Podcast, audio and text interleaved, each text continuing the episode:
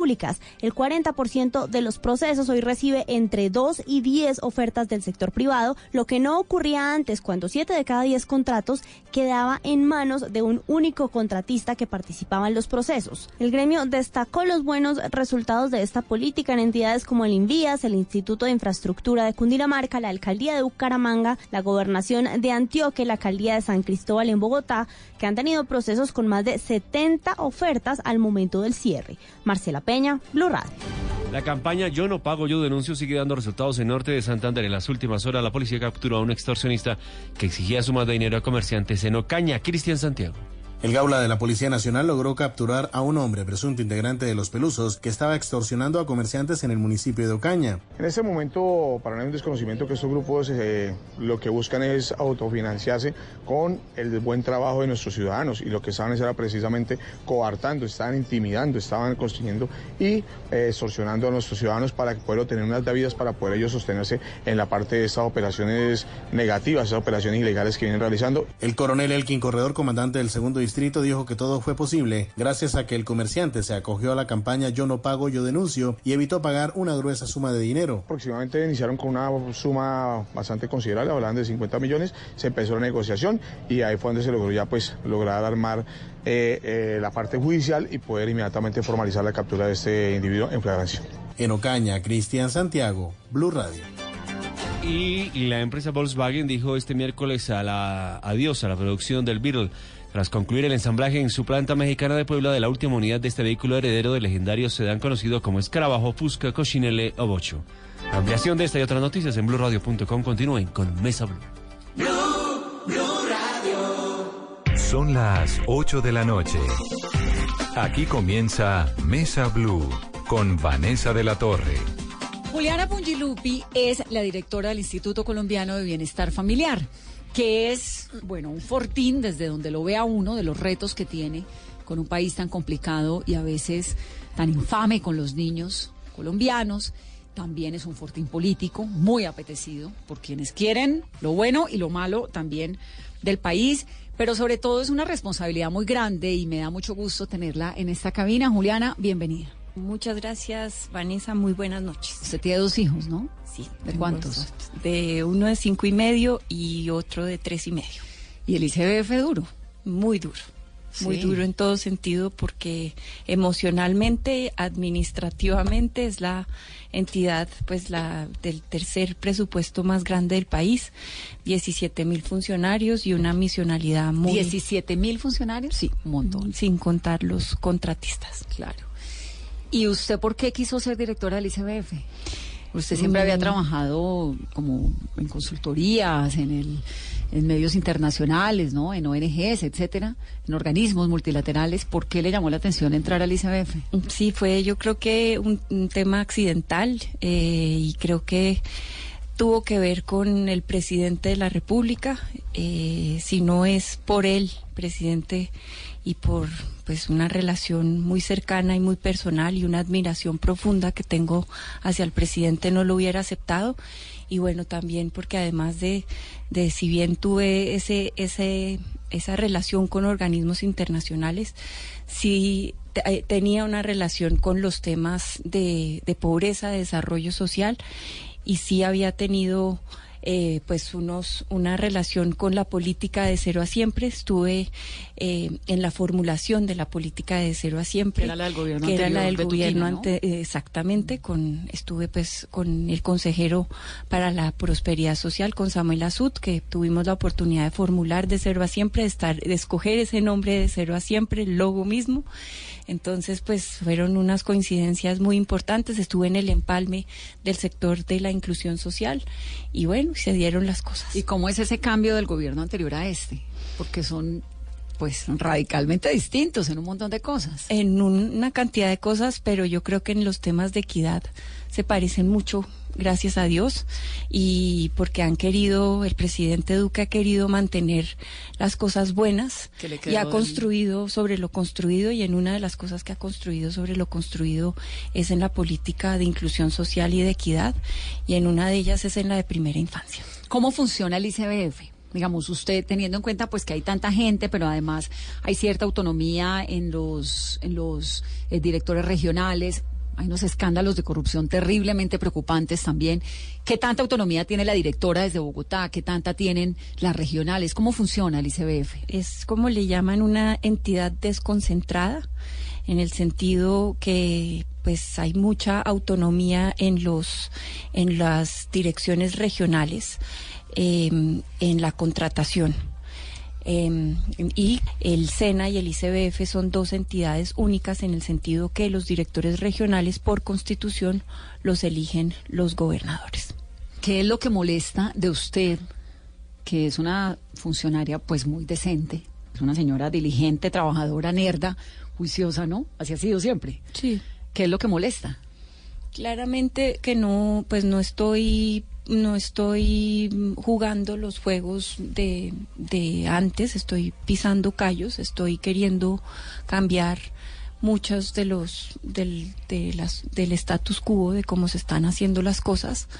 Eh, voy a acabar con la discrecionalidad que está afectando ¿Qué es la discrecionalidad? Discrecionalidad es que las decisiones de contratación se están haciendo a dedo, se están haciendo sin criterios técnicos y eso lo estoy cambiando. En ¿Eso se venía haciendo así antes? Siempre se está haciendo, se, ha estado haciendo. ¿A criterios que ¿A criterio del director o de a la directora? criterio del, del director eh, y eso pues afecta las no hay reglas de juego claras en las decisiones de contratación en la mayoría de los casos. Entonces, en la medida en que tengamos criterios técnicos y criterios objetivos para la selección de los operadores, pues va a ser mejor para todos eh, y sobre todo mejor para los niños que son nuestros usuarios. ¿Cómo es el proceso de selección de los directores regionales? Sí, eso se le agregó un proceso meritocrático hace cuatro años, que es el proceso meritocrático que eh, los se abre un concurso público, puede aplicar cualquier persona. Función pública revisa que cumplan esos esos criterios, se hacen unas pruebas de competencia, se hacen un examen eh, que lo hace la Universidad Nacional eso suma 80% del proceso, después pasan a unas entrevistas que sí las hace el, el ICBF. Y ¿El ICBF es quién? El ICBF es un comité entrevistador que eh, es integrado por tres personas, que eso sí lo puede, esas tres personas sí las puede escoger el director general. O sea, usted escoge sus tres personas, que hacen las entrevistas, entrevistas.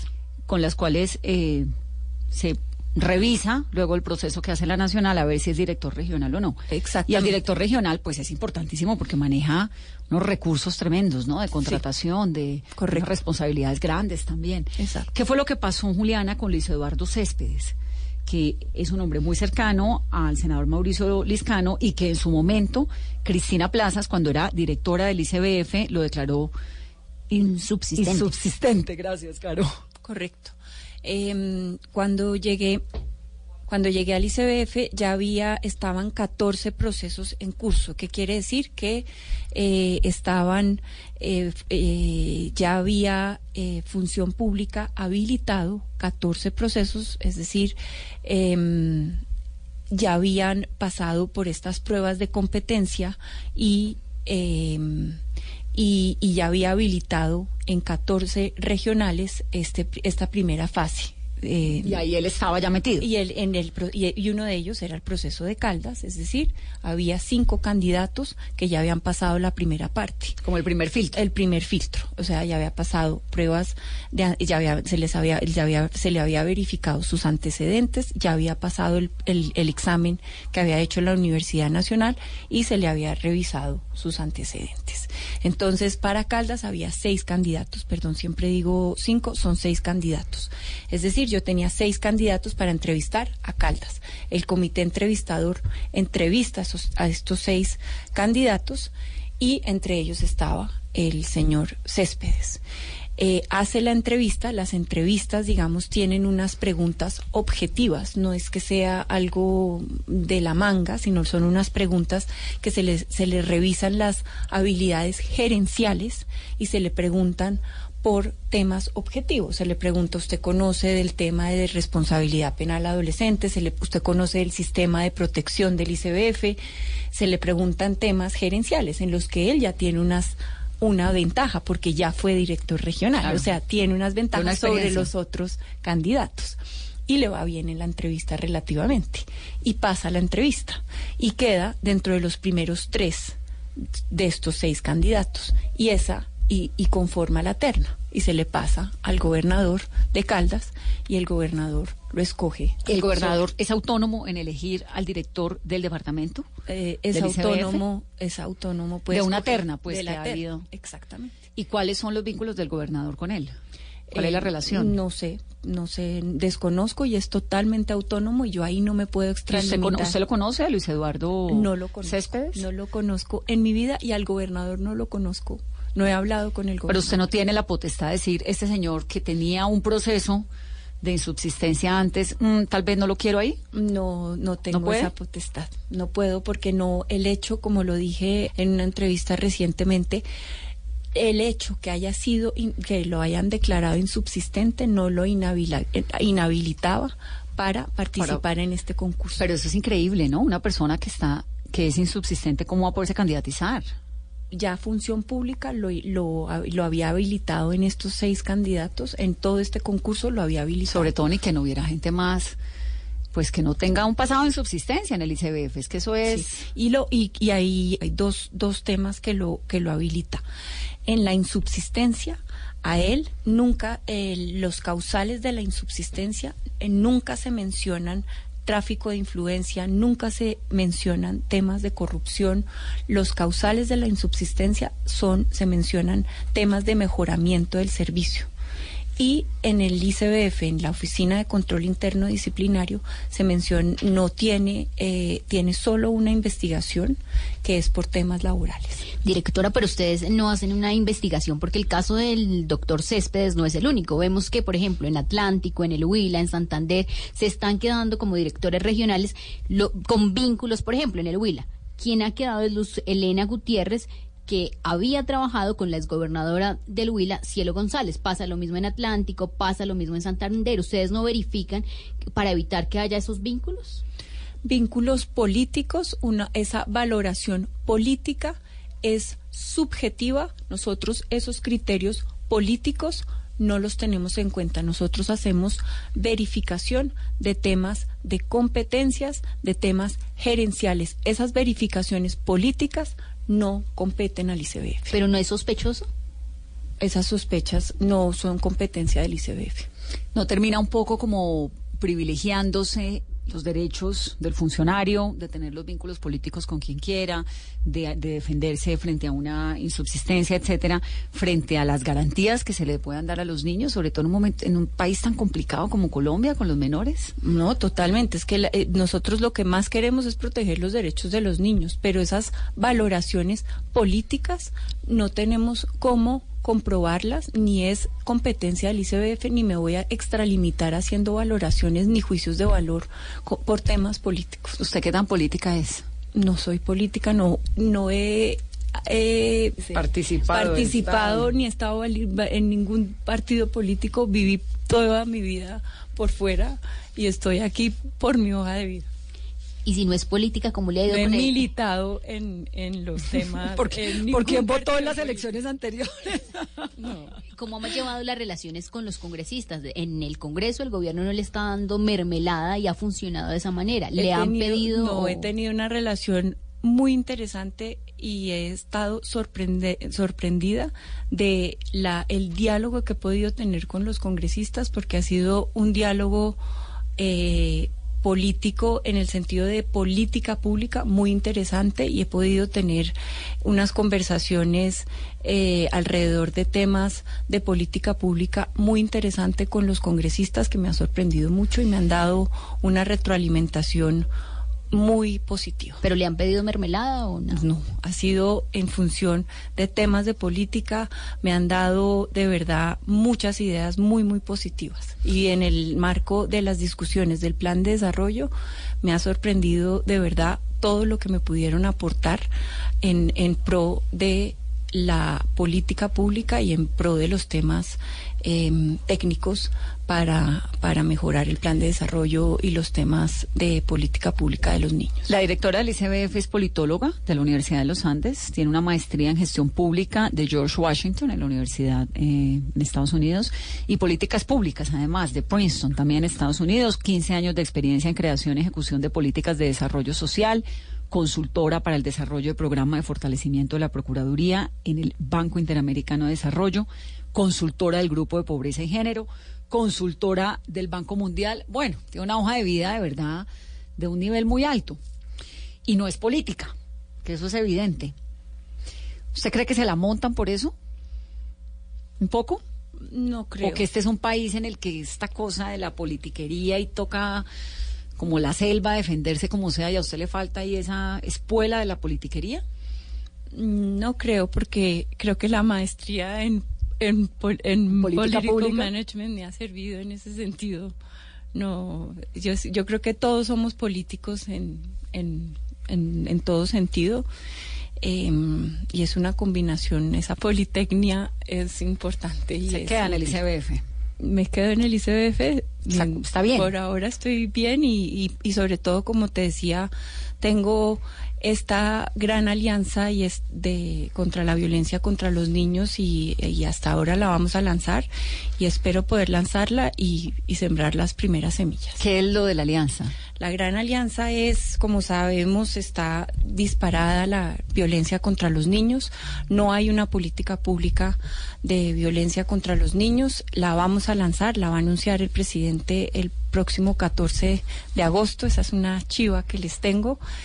Y es eh, básicamente, eh, va a ser una política, una gran política de violencia contra los niños que incluye pues siete líneas de acción eh, basada en evidencia, eh, que incluye la promoción de entornos protectores, tanto en la familia como en, en el entorno digital, en el entorno educativo, en el entorno comunitario.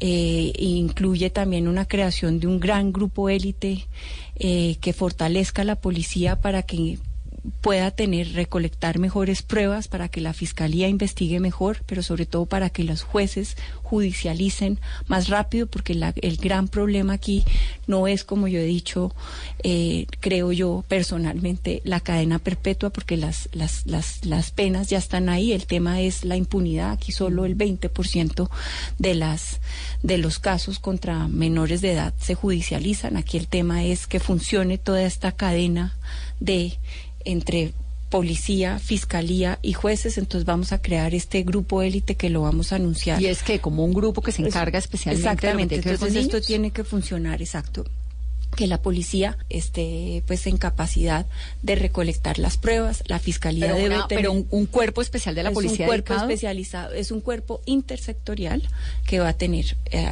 más policía, más fiscales y va a funcionar pues todo en, en- en bloque y unos jueces especializados que te- estén entrenados para atender a casos de niños. ¿Y por qué digo especializado? Porque, como ustedes saben, los niños cuando los judicializan están en desventaja cuando les toman su testimonio. ¿Qué está pasando? Muchos jueces toman el testimonio del niño y le piden y lo tratan al niño como si fuera un adulto. Claro. Entonces Lo ponen el a niño- testificar. Lo ponen a testificar. Y lo llevan a la al fiscalía niño- y- y al niño exactamente le dicen, em, ¿tú dónde estabas cuando ocurrió el hecho? ¿Era jueves o era miércoles? Y el niño no tiene la connotación espacio-temporal. Entonces se caen los casos porque el niño claramente pues no tiene esa connotación y el victimario siempre tiene No, y todas porque- las y de porque ganar. terminan también a los niños, entonces hacen unas declaraciones a los psicólogos del ICBF y luego toca que hagan declaraciones ante la fiscalía. Exacto. No va a llevar un niño de 4, 5 años, 6, 7, 8. No, exacto, no solo por la, la temporalidad y la oportunidad de las declaraciones, pero también porque tiene que ser dársele un tratamiento diferencial. Entonces, toda esa especialización la vamos a, a tener en este grupo élite y estos jueces tienen que estar absolutamente especializados en esto. Entonces, todo esto, esto es un grupo élite absolutamente sofisticado, es, digamos, va a ser el, el, la, lo más importante de esta estrategia es, nos va a costar una plata, por eso estoy un poco demorada en lanzarlo, pero ese va a ser el gran anuncio del 14. Eh, vamos a empezar muy probablemente con unas ciudades específicas donde hayan unos, eh, unas, eh, unas violencias específicas tipo Pereira y Cartagena donde hay explotación sexual comercial. Empezaríamos ahí a probarlos y a pilotearlos. la fiscalía está absolutamente jugado, el fiscal para la niñez Mario Gómez ha sido pues eh, el alma de este grupo élite. Estamos, pues se lo vamos a presentar al presidente en estos días, pero esa va a ser una de las grandes apuestas de esta estrategia eh, de violencia contra los niños. hay unas cifras de verdad con los niños que uno se queda muy impresionado y es 68 menores de edad que todos los días en el país, según las cifras del ICBF que yo tengo, no sé si sean distintas, sufren algún tipo de violencia y las vidas o las integridades o lo que sea de esos menores de edad pues están en riesgo. 68 al día. ¿Por qué? ¿Este, ¿Colombia es un país más violento que los demás o qué es lo que ocurre con los niños? Sí, eh, nosotros, pues son, ahí hay un tema entre las cifras que maneja medicina legal y las que nosotros estamos abriendo. Nosotros estamos eh, manejando eh, lo que llamamos procesos administrativos de restablecimiento de derechos, que es que cuando ya el ICBF tiene que intervenir, los casos que tenemos que abrir. Y por violencia sexual, estamos en el, en solo 2018 abrimos 12.945 casos. No, no, no. Y, y solo en el 2019 eh, ya vamos en 5.029. Es decir, la violencia sexual viene en aumento. Pero ¿qué está pasando? La violencia física, otros tipos de violencia vienen en descenso. Y eso es lo que tenemos. A eso le estamos apostando en esta estrategia. Pero, pero le están apostando a qué? A la educación, a, la judicialización. Esa es, la gran apuesta. A, a judicialización y a prevención. A prevención es a que las familias sean entornos protectores, porque el 45% de los casos el abusador está en la familia. ¿Qué es lo que hace que una persona en una familia abuse de un niño? Eso es lo que, y ese es al punto que venía. ¿Por qué digo que esto es una política basada en evidencia? Y ese es el principal, lo primero que vamos a empezar, y acabamos de contratar a la Universidad de Pensilvania. Hay una profesora que es experta en estos temas que se llama Cristina Vicchieri, que es lo que se llaman las normas sociales. pensé que me iba a decir que Cristina Plazas. Es, que, no, es eh, Cristina Vicchieri es una experta, eh, se llama el Laboratorio de Normas Sociales, y es entender cuáles son las, eh, las normas sociales, qué es lo que nos hace a la sociedad más violenta y, y cuáles son los patrones antropológicos y sociológicos que nos hacen ser una sociedad más violenta. Y eso lo tenemos que entender. Y es por eso vamos a hacer un estudio que nos va a financiar la UNICEF, muy costoso, pero entender por qué eso se llaman expectativas normativas y expectativas empíricas. Yo me comporto es porque yo estoy esperando que el otro me comporte como así o yo estoy yo me comporto de una forma porque todo el mundo lo hace.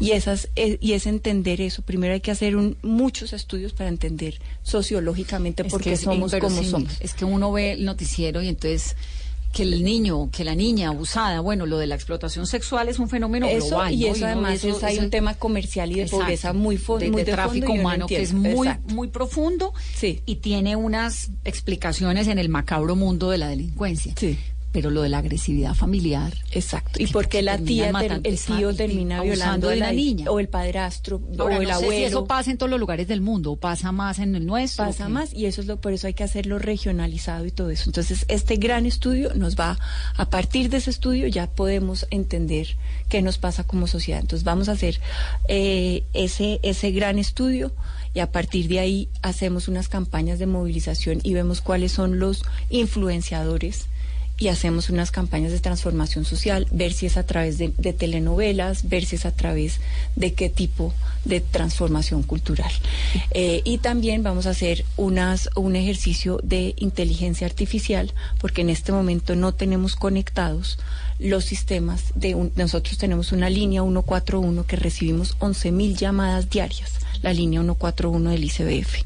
Y ahí ¿Quién llama? Eh, llaman los niños o llaman los educadores o llaman los tíos a hacernos denuncias. Estos son los las, las cifras. Ahí hay un potencial de una analítica. O sea, casi 500 mil peticiones diarias. Eh, sí, pues eso es de todos los llamados. No, esto es, no, no diarias porque son 11 mil llamadas diarias. Ah. Esto fue esto fue todo el año pasado, todas estas Ah, llamadas. 482 pero ahí hay, exacto, pasado. pero ahí hay una analítica que hacer para ver patrones, dónde están los mapas de calor, cuáles son las llamadas, donde lo- las horas en que llaman más, los territorios donde llaman más, y eso hay que juntarlo con, con fiscalía y con policía para hacer analítica y anticiparnos a esa violencia. O sea, todavía hay mucho potencial eh, y vamos a hacer eh, eh, inteligencia artificial. Y en esto quiero darme un crédito y es que el año pasado nos estábamos demorando 51 días para atender a esas llamadas. Esto ya bajó a nueve días. O sea que vamos, ahí vamos avanzando. Eh, y eso es el tema de, eh, uno es el tema de evidencia, dos es el tema de transformación social, tres es el tema de acompañamiento familiar. Vamos a lanzar un programa de coaching, de ir acompañamiento a las familias, llegar a las familias para identificar qué necesitan, porque hay un estrés asociado a la violencia y ahí entra la salud mental de los colombianos. Y con el Ministerio de Salud vamos a hacer, y con la or- Organización em, Mundial de la Salud, vamos a capacitar a estos, a estos coaches, o como se dice, a la- entrenadores, para identificar cuáles son los cuando la familia está teniendo y los padres están teniendo problemas de salud mental que los llevan a Agredir a a- los niños. agredir a sus niños. Y los vamos a capacitar en estas técnicas de la Organización Mundial de la Salud. Van a ser 260 mil familias que vamos a capacitar. Esto quiere decir que vamos a influenciar a 1.200.000 niños, prevenir la violencia en 1.200.000 Sí, también familias. falta un montón eso, ¿no? Como que la gente entienda y que el país se concientice que con los niños, pues no, así como se han hecho unas campañas tremendas de, violencia contra la mujer, que sigue pasando, y pues Colombia es supremamente agresivo con el feminicidio, pero hay como en el ambiente una sensación de que hay que, pararlo, que ojalá ocurra lo mismo con los niños. Claro, pero y ahí termino, pero muchas veces es también por pura falta de que puede ser mm, los padres por problemas de bipolaridad o problemas de, de depresión que terminan pegándole a los niños por pura falta de oferta de que no pueden ir a un psicólogo. Entonces es orientarlo a que vayan a un psicólogo y a tratarlo porque tiene un problema de depresión o es un problema por el estrés asociado a la pobreza que no tiene cómo Yo que, sé. eh, eh, que, que está mal eh, de, de- de depresión porque no tiene plata y termina pegándole a su niño y determina eh, detonando todo ese estrés en en su los hijo. niños. ¿Cómo se controla eso? Es decir, ¿por qué? ¿Cómo le explica uno a los padres y a uno y a todos los demás que es que al niño no hay que sangolotearlo, ni hay que, um, que culicagado, ni nada, sino Yo creo una- que eso un es- ejercicio de control constante? Y yo creo que esos son esos temas de, de- de pura práctica y de y hay, hay, hay técnicas, hay técnicas y de respirar y de que 10 segundos eh, y por eso tenemos como Estado, por eso yo digo en la en la propuesta de lo del castigo físico que no es solo cambiar un artículo 262, sino que el, el Estado debe darle alternativas a los padres para esa transformación cultural de disciplina positiva que viene con unas pautas eh, y ahí es donde tenemos que entrar y eso no va a ser de la, de la noche a la mañana y aquí no se trata de juzgar a nadie porque todos queremos lo mejor para nuestros hijos. Me dejó pensando mucho en esta cifra de 12 mil casos y 5 mil ya de violencia en el país. ¿Qué han logrado ustedes analizar? ¿Qué tipo de familias son las que se ven involucradas en estos casos? ¿Y en qué ciudades es el mayor, por ejemplo, en este año de los 5 mil casos que se han registrado? Sí, eh, está muy asociada a la pobreza, o sea, están en, en CISBEN 1 y 2, o sea, esto claramente es un tema de pobreza y ya te doy las, las ciudades en las que están concentrados pobreza- estos de casos. pobreza, ¿por qué? De ¿De pobreza, es decir, ¿De- eh, nivel 1 y 2 del CISBEN, o sea, los casos donde más abrimos eh, procesos administrativos de restablecimiento de derechos sí ¿Pero son qué está pasando en esas eh, familias más allá de, de su nivel de pobreza? pues eh, las, las 12 mil son de violencia sexual. Y los abusadores son, la mayoría de los casos son ¿De personas, exactamente. Son conocidos de la familia. Qué fuerte, ¿ah? Y eso el en comparación 45% con años, de los casos. Y con años anteriores ha aumentado o ha disminuido. Viene en aumento, viene en aumento. Ese es el tema. En el tema de violencia sexual viene en aumento, pero en las otras violencias, como por ejemplo omisión, violencia física, psicológica y maltrato, viene, eh, viene a la baja. Por ejemplo, violencia física viene a la baja en el 2017. En el 2000, miren, la baja en violencia física es, es, se bajó a la mitad. En el 2018 se presentaron 1.971 casos y en el 2019 bajó a 584. Que va al 2019. Y si está bajando, pues, ¿por qué es necesario una ley para erradicar el castigo físico? La violencia física, ¿por qué no? Porque esa es violencia física, esto no es castigo físico, eso es distinto, como método de crianza, es distinto. O sea, una cosa es la sangoloteada y otra, y otra cosa, es... el maltrato que quiso de adrede hacerle daño a la, al niño. Pero ¿cómo diferenciar? Porque es una línea muy delgada, ¿no? No, pero es que no, no, si viene bajando, pero de todas formas sigue siendo sigue siendo el 60% de los casos, el 60% decir, de los se ha padres reducido, pero sigue siendo y, un el, indicador exacto, muy y el alto. 60% de los padres considera que el castigo físico es una buena. ¿El 60%? El 60% de los padres Ah, considera, en todos los estratos y en todos los niveles exacto, educativos. considera que el castigo físico es una forma de educar a los niños. Directora, ¿cómo están atendiendo a los niños venezolanos que llegan a Colombia? ¿A qué tiene derecho un niño venezolano en Colombia? A todos los servicios del ICBF pueden entrar sin necesidad de eh, presentar ningún papel. Es decir, eh, independientemente de que sus padres tengan permiso especial de permanencia, tengan el RAMP, se reciben los eh, niños hijos de venezolanos. O sea, hasta en este momento estamos atendiendo a alrededor de 62 mil niños venezolanos. ¿Sobre todo en qué? ¿En las zonas fronterizas o en Sobre Bogotá, todo en Cali, todas, todo? en todas las ciudades del país. Obviamente tenemos una concentración en norte de Santander, en Arauca. ¿Esto le quita algún tipo de beneficio a los niños colombianos o el Estado está en, Mm. está en potencial, en capacidad de brindarle a todos por igual? Sí, está, está en capacidad, no ha sido a costa de la atención de los niños colombianos. ¿Cómo está, cómo es la adopción en Colombia? El proceso de adopción, que es el como uno de proceso- los sí acá lo más sí acá lo vi. Acá traje todas las cifras de adopción. La buena noticia es que las adopciones vienen en aumento. Entre el 2018 y el 2019 ha habido un aumento del 13% es decir eh, a 2019 ya hemos eh, dado en adopción 611 niños, niñas y Y adolescentes son 611 niños menores eh, de cuántos años o cómo, o cómo, funcio- cómo funciona lo de la adopción en Colombia, porque en algún momento, hace un par de años, recuerdo que había como una, un gran llamado de, de bueno, que la re- ley se había vuelto tan compleja, por respetar, por supuesto, la integridad de los niños, que terminaban muchos chiquitos sin un hogar donde los pudieran adoptar cuando había tantas familias que querían hacerlo. Sí, eh, bueno, en este el, el tema es el- era lo del sexto grado de consanguinidad, que básicamente por por por querer buscarle a, a los niños que, se- que, que, que- que se encontraran una su red extensa hasta su sexto grado de consanguinidad había disminuido el número de niños que se daban en adopción.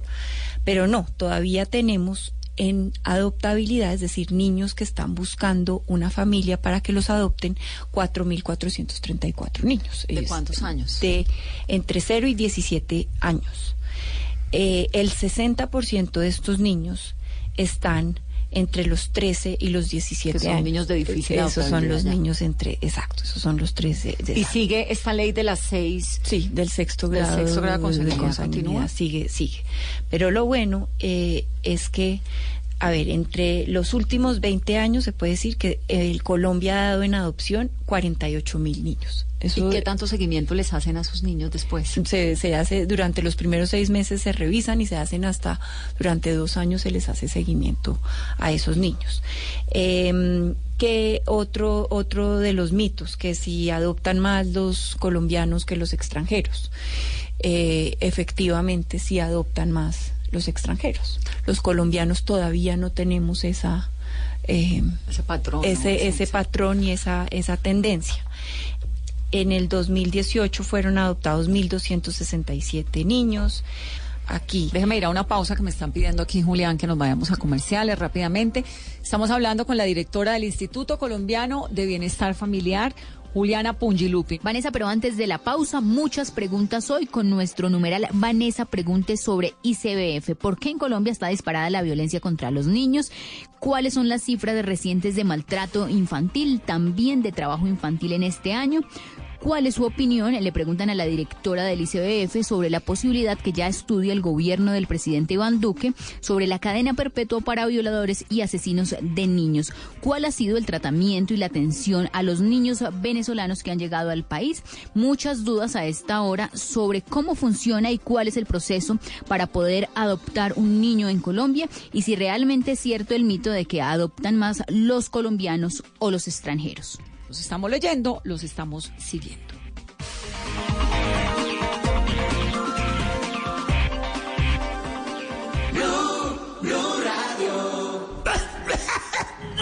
Hoy en Blue Radio. Ay, amigos de Blue Radio, soy Diego León Hoyos y quiero invitarlos esta noche a Bla Bla Blue para que hablemos de lo que significa volverse cucho. Esa bella época en la que cualquier carcajada se convierte en tos. Así se llama la nueva obra en la que estoy trabajando, cuando una carcajada se convierte en tos. Esta noche pidan que les prendan la radiola a las 10 en punto y a buen volumen para que nos escuchemos en Bla Bla Blue. Bla Bla Blue. Conversaciones para gente despierta. De lunes a jueves desde las 10 de la noche por Blue Radio y bluradio.com. La nueva alternativa. Estás escuchando Blue Radio, un país lleno de positivismo, un país que dice siempre se puede. Banco Popular. Doña Susana, si responde la siguiente pregunta ganará muchos premios. ¿Está lista? Sí. ¿Usted abrió un CDT en el Banco Popular? Sí. ¡Ganó! Con el ahorro ganador CDT, siempre ganas. Sin rifas ni sorteos. Ahorra y obtén mayor rentabilidad. Más información en www.bancopopular.com.co. Banco Popular. Somos Grupo Aval. Aplica condiciones. Vigilado Superintendencia Financiera de Colombia. El mundo está en tu mano. Escúchalo. Noticias de Colombia y el mundo a partir de este momento. Léelo, entiéndelo, pero también opina. Con respecto a la pregunta del día. Comenta. Yo pienso que ese código. Critica. Y sí, pienso que. Felicita. Vean que el pueblo lo está respaldando. En el fanpage de Blue Radio en Facebook tienes el mundo. Y un espacio para que compartas lo que sientes. Búscanos como Blue Radio en Facebook. Tú tienes mucho que decirle al mundo, porque en Blue Radio respetamos las diferencias. Blue Radio, la nueva alternativa. Wayne Davis sigue los pasos del biólogo Richard Evan Schultes y nos revela el tesoro natural más diverso y sorprendente. Navega en la gran aventura del año y descubre lo que nos une a nuestra tierra. Caracol Televisión presenta al mundo El Sendero de la Anaconda. Solo en cines. Invita a Blue Radio. Ministro de Defensa en Colombia, el mensaje que está mandando es que falta resolver el problema de fondo, porque cuando usted aparta a un general, no toma decisiones, no toma medidas, pues la sensación es que el problema continúa al interior. Santi, déjeme hacer una cosa. La noticia buena es que lo tenemos muy cerca y que está mucho mejor hoy después de, de todo lo que pasamos, ¿no, mi Santi? Sí, señora, ahí vamos. La vida nos da unas enseñanzas muy bonitas. Agradezco mucho a ustedes, que son unos amigazos. Agradezco mucho a la vida, agradezco a mis hijos, a mi familia y a Dios. Muy asombrado por esta segunda oportunidad que le da a uno la vida. Uno se da cuenta que lo único urgente que uno tiene que hacer es vivir. Punto. El resto sobra. La, la, la, maestra de la radio. Qué lindo, te ríes de Lo tiene hecho a su amaño. A ella le compró ropa, pero no le prestó el ¿Qué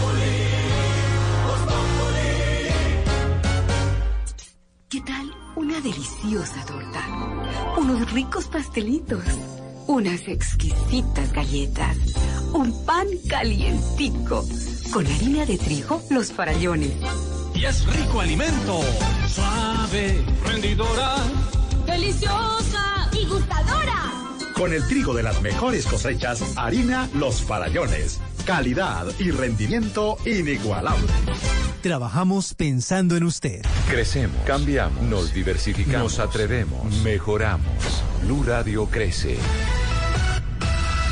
Mañanas Blue crece. De lunes a viernes con Néstor Morales y Camila Zuluaga. Meridiano Blue crece y cambia. Con nuevas secciones a la hora indicada. De lunes a viernes de 1 a 2 de la tarde. Mesa Blue crece y se diversifica. Con nuevo formato. De lunes a viernes a las 8 de la noche. Agenda en Tacones se atreve. Nuevo horario. Ahora sin censura. Lunes a viernes 9 de la noche. Y un nuevo espacio para conversaciones con gente despierta. Bla bla blue. Desde las 10 de la noche. Blue Radio crece. Blue Radio y bluradio.com. La nueva alternativa. Continuamos, esto es Mesa Blue. Estamos hablando con la directora del Instituto Colombiano de Bienestar Familiar, Juliana Pungilupi.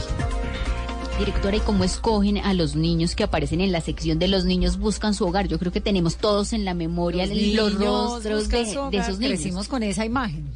Sí, pues eso, esos son los niños que, mm, a ver, que los defensores de familia eh, necesitan encontrarles sus, pues entran a lo que se llaman los procesos administrativos de restablecimiento de derechos, es decir, niños que han sido eh, maltratados o que los encontró un defensor de, de familia que efectivamente necesitan pues que se les busque Su familia, su o sea, no son niños en proceso de adopción. No son niños en proceso ¿Y por, y de por qué adopción. esos niños especialmente? Porque no son tantos los que salen No, tampoco, no, son tantos y son niños pues que, que van surgiendo literalmente esa misma semana los encontró un defensor de familia y necesita en ese momento que se le encuentre su familia. Su familia. Y es y, y- y funciona. Sí, muchas veces eh, sí. ¿Cuál es? para- es, es, es como una es para ir ir descartando eh, todas las Y si finalmente formas los, sus familiares no aparecen, ¿entran en proceso de adopción? Claro, pero después de descartar muchas, muchas, eh, eh, descartarle hasta su sexto grado de consanguinidad. ¿Qué tan fácil es la adopción de estos niños que son los de difícil adoptabilidad, de los 13 a los 17 años? ¿Esos niños todavía tienen eh, posibilidades de encontrar un hogar?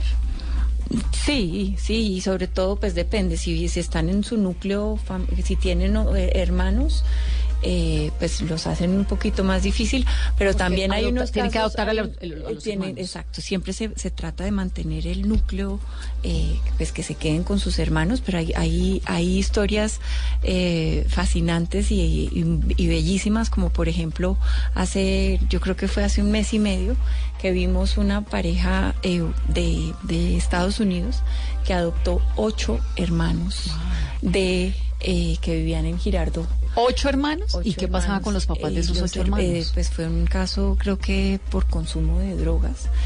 Y ellos a su vez tenían cuatro hijos. Y se los llevaron a todos. Eh, la, la octava chiquita tenía síndrome de Down. Ay, y tengo aquí la foto y se los llevaron a todos. Esas salieron los, los 14, los 8 y 4, 12. Se fueron todos a, a Estados Unidos. ¿Y cómo garantizan que esos niños estén bien, con una familia Bien, se que los está atendiendo, todo, los está queriendo? todos y el proceso, pues acuérdense que Es un el proceso largo, de- ¿no? es un proceso largo y donde se revisan de verdad que la familia esté sólida, no solo financieramente, sino que puedan eh, lidiar y aceptar las condiciones emocionales de estos niños Claro. que vienen pues que tienen de verdad unos traumas eh, muy fuertes por las Pero una bendición, imagínese uno tener un montón de hermanos, ¿no? O sea, las posibilidades de verdad, bonito. Muy bonito. Antes de que se nos acabe el tiempo, yo quisiera hablar sobre el tema de los PAES, del Plan de Alimentación Escolar. ¿Eso no es tuyo? No, el ICBF no maneja ya el PAE. ¿Quién lo maneja? Lo maneja el Ministerio de Educación. Directamente. Sí. Pero el ICF no tiene nada que ver con los planes de alimentación de los chiquitos. Nosotros con la bienestarina. solo nosotros manejamos los en los en el plan de primera en los programas de primera infancia se incluye la alimentación De 0 a 6. de 0 a 5. De 0 a 5, que es 0 a siempre, ¿no? De 0 a 5, exactamente. Solamente allí, de 0 a 5. Exacto. Y allí, y en esto, digamos, ¿Qué compromiso tiene el ICBF en la alimentación de los niños dentro de este programa de 0 a 5 hasta los 5 Sí, años? la atención integral incluye, nosotros contratamos operadores en los que parte de la atención integral son, son nueve atenciones. Una de ellas es tener nutrición. Eh, una de las, de las se revisa vacunación, se revisa el tema de acceso a libros, se revisa vacunación, se revisa acceso a identidad, se Pero revisa esto es en los hogares del en, los- en las distintas modalidades. Una modalidad es CDI, o sea, Centro de Desarrollo Integral, que es institucional. Otra es hogares comunitarios, que son las casas de las madres comunitarias que se adaptan para prestar el servicio. Otras son unidades comunitarias de atención, que son las UCAS, que se pueden, pueden ser las rancherías en La Guajira.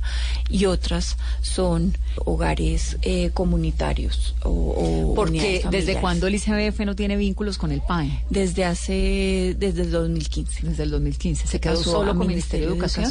Exacto. Mm. ¿Y cómo va la nutrición de los niños en Colombia? Si uno hace un balance y dice, hoy en día los niños están mejor alimentados que antes, ¿qué les dan? ¿Todavía es bienestarina más algo más? ¿O, qué, qué- qué proporciona el Estado colombiano a un niño? El, en, en el caso de, de primera infancia, se garantiza pues el 70, en nuestros programas de primera infancia se garantiza que todos los niños tengan el 70% del requerimiento calórico que requieren para su edad. Entonces, nuestros programas de primera infancia se está garantizando que tengan el- todos los niños que están en programa del ICBF tienen el 70% del requerimiento calórico. Ya el 30%, pues ya eso sí depende de lo que le pase en la familia.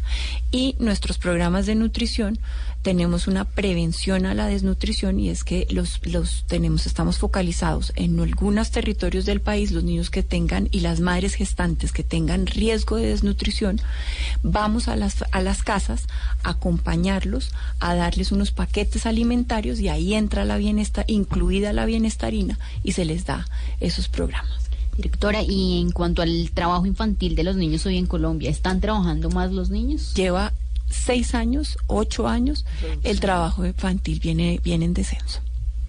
Entonces estuvo bien el ICBF anterior. Digamos, usted Claro una que sí, claro que sí. Yo siempre he dado, y qué bueno que me hace esa, esa, esa pregunta, porque yo llevo reconociendo y, y yo doy gracias que yo recibí eh, de las dos administraciones o tres administraciones. Yo creo que viene, ha venido muy bien manejado el, el, el ICBF desde de Diego Molano, que lo conocí, que el- la doctora Plazas y Karen Audinen. eh, les agradezco todo lo que lo que han venido. Espero Es seguir. han sido técnicos, ¿no? Han Ahí sido muy técnicos. La misma, eh, de- yo conocí a la doctora Elvira Forero, eh, Isabel Londoño, eh, ha- han tenido, ha estado en muy buenas manos y, y espero que siga. Y, y los niños no se merecen nada, nada distinto. Yo, por ejemplo, ahorita que estuve en Tierra Alta, Vanessa, eh, manejando la situación de estos niños, eh, de los hijos de María del Pilar, y yo decía, durante Pilar esa Hurtado. María del Pilar Hurtado, esas cuatro horas eh, que estuve con ellos, uno dice lo- esas, esas, esos, esos psicólogos y esos defensores que estuvieron esas cuatro horas con esos chiquitos, esas tres personas que están, están ahí durante esas cuatro horas, uno le marca la vida a sus niños. Cualquier palabra que uno le esté diciendo a sus niños, esas personas, esas hojas de vida, marcan la vida de las personas. ¿Esos niños están en manos de quién? Esos ¿Quién los niños están en este momento con su tía materna eh, y están, y el ICBF, pues alguien me decía, el otro día me iban a hacer una entrevista que entonces que por qué la oferta del Estado no, que yo les tenía que garantizar los mercados a la familia y todo. El ICBF no puede llegar hasta allá. ¿No? Eso también lo quiero aclarar. Nosotros le estamos dando acompañamiento psicosocial y ya le conseguimos un cupo en el Estado, En el colegio. Pero ya de aquí a solucionarle todos los problemas de generación de ingresos de la familia, tampoco podemos ir hasta allá porque pues nosotros no somos el Estado completo. Hasta ahí, pues uno ayuda desde el Estado, pues acompañar a los niños y todo, pero Entonces, ya solucionarle uno el problema al padrastro que tenga problemas de, eh, de que no tenga un trabajo y eso, pues tampoco. Pero se aseguran de que los niños vayan a un colegio. Vayan a un escuela. colegio, exacto, y uno medio ayuda pues a, a gestionar cosas, pero ya que me vayan a cargar a mí los problemas de que ya venido venían de problemas de pobreza de 10 años de esa familia, pues tampoco. Entonces, pero pero volviendo a mi tema de la importancia de que el ICBF siempre esté en, buenos, en buenas manos, es porque y siempre tiene que estar en manos de técnicos. Eh, y cada trabajador social y cada psicólogo tiene que ser impecable, porque es que cada persona acompaña y marca la vida de un niño. O sea, el trabajador social que estuvo acompañando a esos niños mientras se montaron el avión desde Tierra Alta hasta Puerto Tejada, cada palabra que le dijo ese trabajador al niño lo va a marcar de por vida. Entonces, eh, es crítico lo que hacemos en el ICBF, por eso eh, agradezco lo que han hecho las, las directoras anteriores y, y espero seguir eh, pues construyendo sobre lo que hicieron. Una de las directoras anteriores había en su momento eh, liderado la iniciativa de restringir los reinados infantiles. ¿Esa propuesta de pronto la va a retomar? No lo, no lo había pensado.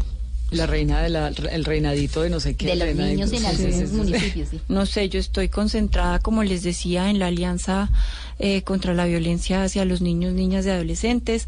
Estoy, no he tenido la oportunidad de mencionarles, pero estamos pues eh, enfocadas en la estrategia contra la mortalidad infantil asociada a la desnutrición, que ya está dando unos resultados eh, pues muy contundentes. Encontramos la mortalidad infantil disparada, está en 40%. ¿En Colombia? En Colombia. ¿40% de qué? Eh, o sea, las notificaciones eh, de niños muertos por desnutrición. O sea, ¿en Colombia se morían los niños por hambre? Se mueren los niños por Se hambre. mueren. ¿En dónde? Eh, en todo el país estaba en 40%. Acá están las, las cifras. Nosotros, esto fue lo que, esta es la notificación de casos, el Instituto Nacional de Salud. Esto fue lo que encontramos en el 2018 y ya O sea, vamos en Amazonas, Antioquia, Arauca, Atlántico, Barranquilla. Exacto, Guajira tenía Bogotá. 44 y ahora este año es, vamos en 19. Es decir, Bogotá el año pasado tuvo 22 casos de niños que murieron por desnutrición. No, dos y dos. Ah, O sea, es que eran estuve todo al Sí, revés. Sí, Bogotá. exacto. En La Guajira había 44. Dos y dos significa dos el año anterior y, y dos ya este llevan año. dos, o sea, el- se, se ha mantenido igual.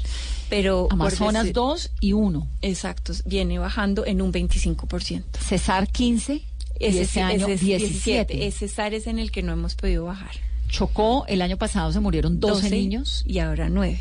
pero en lo que va del año, 9 es, pues es que es lo que va del Sí. año, falta la mitad del año. Eh, sí, ¿no? es, exacto, exacto. No es para cantar victoria, pero lo que voy es que vamos en el, en el mismo, en el mismo periodo del año, la reducción es de 25%. Guajira, 44 niños Eh, El año el pasado. año pasado y este año van 19. Nueve, sí. Meta eran 4 y este año van 6. No, pero este es en el mismo periodo de este año.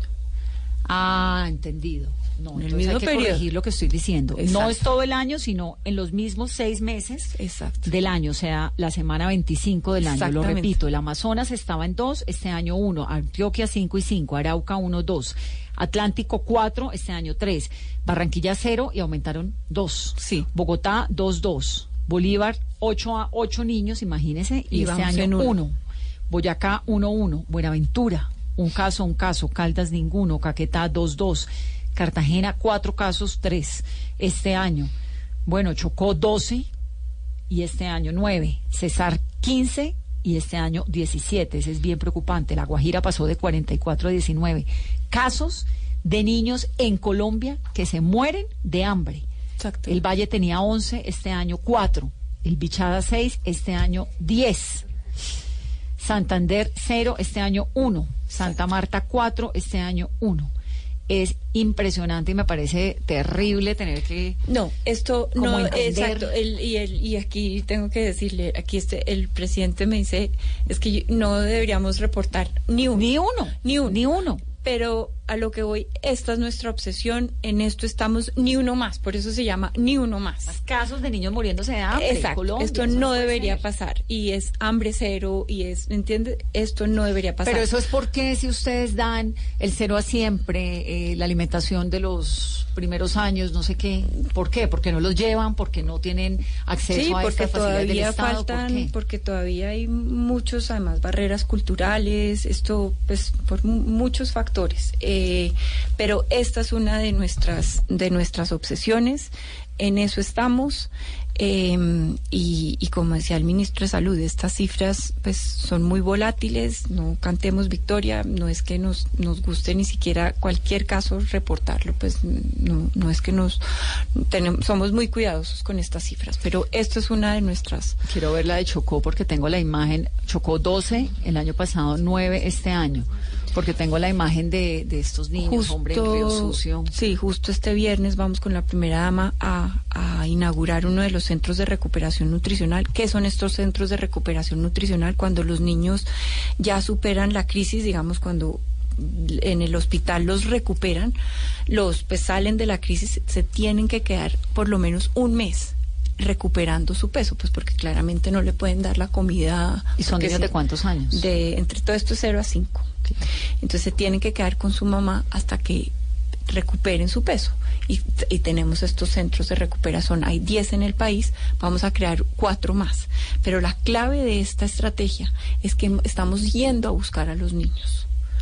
Porque claramente los pues est- están en unos sitios donde los papás no los están llevando y son los papás menos, digamos, pilos y menos corresponsables. Con menos posibilidades Y con menos posibilidades en las zonas más apartadas, en las rancherías más apartadas. est- Está ligado a temas de cobertura de agua, está ligado a temas culturales. De conflicto, como en el de caso de conflicto, donde la mitad de en las zonas no de, es- de Mistrató, en los temas de exacto, exacto. Entonces, em, pues esta es otra de mis de, de mis obsesiones em, y ahí y ahí vamos. Esta con la alianza para la contra la violencia y el tema de, de cambiar este modelo de contratación que ya hemos identificado donde pues hay que meterle más criterios técnicos para que de verdad los operadores sean los mejores y esto va también de la mano que sean los operadores que no dejen morir a los niños, porque también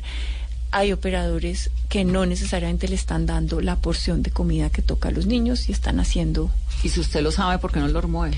no, porque no, porque claramente nos toca temas de supervisión y sí lo estamos haciendo. Toca apretarlos eh, y están haciendo las mediciones. Eh, eso suena fácil, Vanessa, decirlo. No, no, es pero no toca. Son, son, Cabeza, son, brazo, son peso. 30 mil, son 30 mil operadores eh, y la supervisión no es tan fácil. Entonces suena es, no, suena fácil Pero decirlo y aquí no es cuestión de ser Juana de Arco y sentirse uno superpoder. Pero me alegra mucho que usted esté Es tan difícil. obsesionada con eso, Y, es, doctora. y, sí, y estamos en eso y, y hay que eh, mejorar la supervisión. eh, y hay cosas pues estructurales que por mucho tiempo no, no se ha venido haciendo. Pues muchas gracias por estar aquí en Mesa Blue. Le deseamos mucha suerte porque creo que el asunto de los niños nos incumbe a todos como nación. La esperamos ojalá a final de año sin aumento de Esperemos, sí, de este- esas muertes este de es chiquitos por nutrición que me parece Colombia un país donde los niños se están muriendo de hambre. Eso es terrible.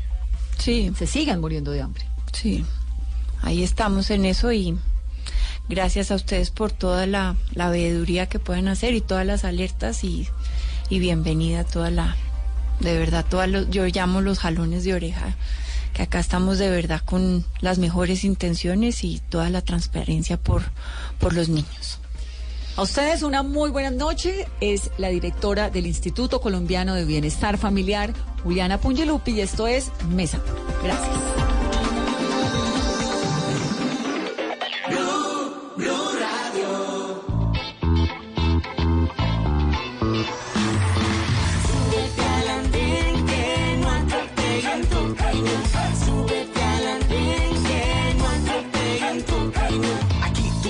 Compartir, debatir lo que a ti, lo que a mí nos pueda interesar. Son muchas voces unidas en una. ¿Quién te a callar? Hey, ¿Cómo va tu país? ¿Cómo va la economía? ¿Cómo ve la sociedad? Y hey, ¿qué tú puedes decir? Si te quedas te preguntas solo ven, ven, ven, ven. Súbete andén que no atropellen tu camino. Súbete andén que no atropellen tu camino. El Andén, viernes a las 10 de la noche en Blue Radio y bluradio.com. La nueva alternativa. ¿Qué tal una deliciosa torta? Unos ricos pastelitos, unas exquisitas galletas, un pan calientico, con harina de trigo, los farallones. Y es rico alimento, suave, rendidora, Deliciosa.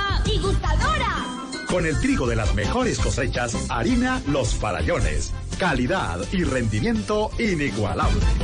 Trabajamos pensando en usted. Lo que se conoció esta semana. My administration has accomplished more than almost any administration in the history of our De country. lo que hablamos. Venezuela hoy es víctima de una agresión permanente. Lo que pasó en la ciudad. el poder colombiano ya es una realidad cara planetaria. En el país. que fracasaron en, en la distribución de energía en la costa atlántica. En el mundo. Se va a encontrar con nuestra Fuerza Armada Nacional Bolivariana. Lo que viene para la próxima semana. me siento muy feliz de haber sido parte de esta fiesta tan especial, tan mágica. Todo se revisará en nuestra sala de prensa Blue. Ahora, cada domingo nos reuniremos para oír, entender y analizar lo más importante de la semana. Sala de prensa Blue. Este domingo a las 10 de la mañana presenta Juan Roberto Vargas por Blue Radio y bluradio.com.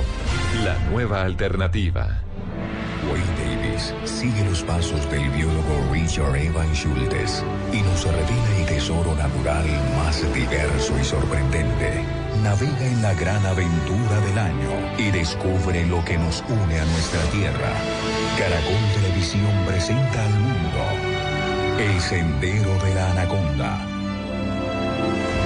Solo en cines. Invita a Blue Radio. Padres con experiencia, padres nuevos, hijos únicos, con hermanos, abuelos que consienten, nietos que aprenden. Cada domingo vamos a construir un puente entre generaciones para que las familias crezcan y entre todos podamos cambiar el mundo. Generaciones Blue, un espacio del Blue Radio, con testimonios, guías, expertos e invitados que nos ayudarán a mejorar la vida en familia y las relaciones entre sus miembros. Generaciones Blue, este domingo a las 12 del día. Generaciones Blue, estamos cambiando el mundo de las familias colombianas por Blue Radio y bluradio.com.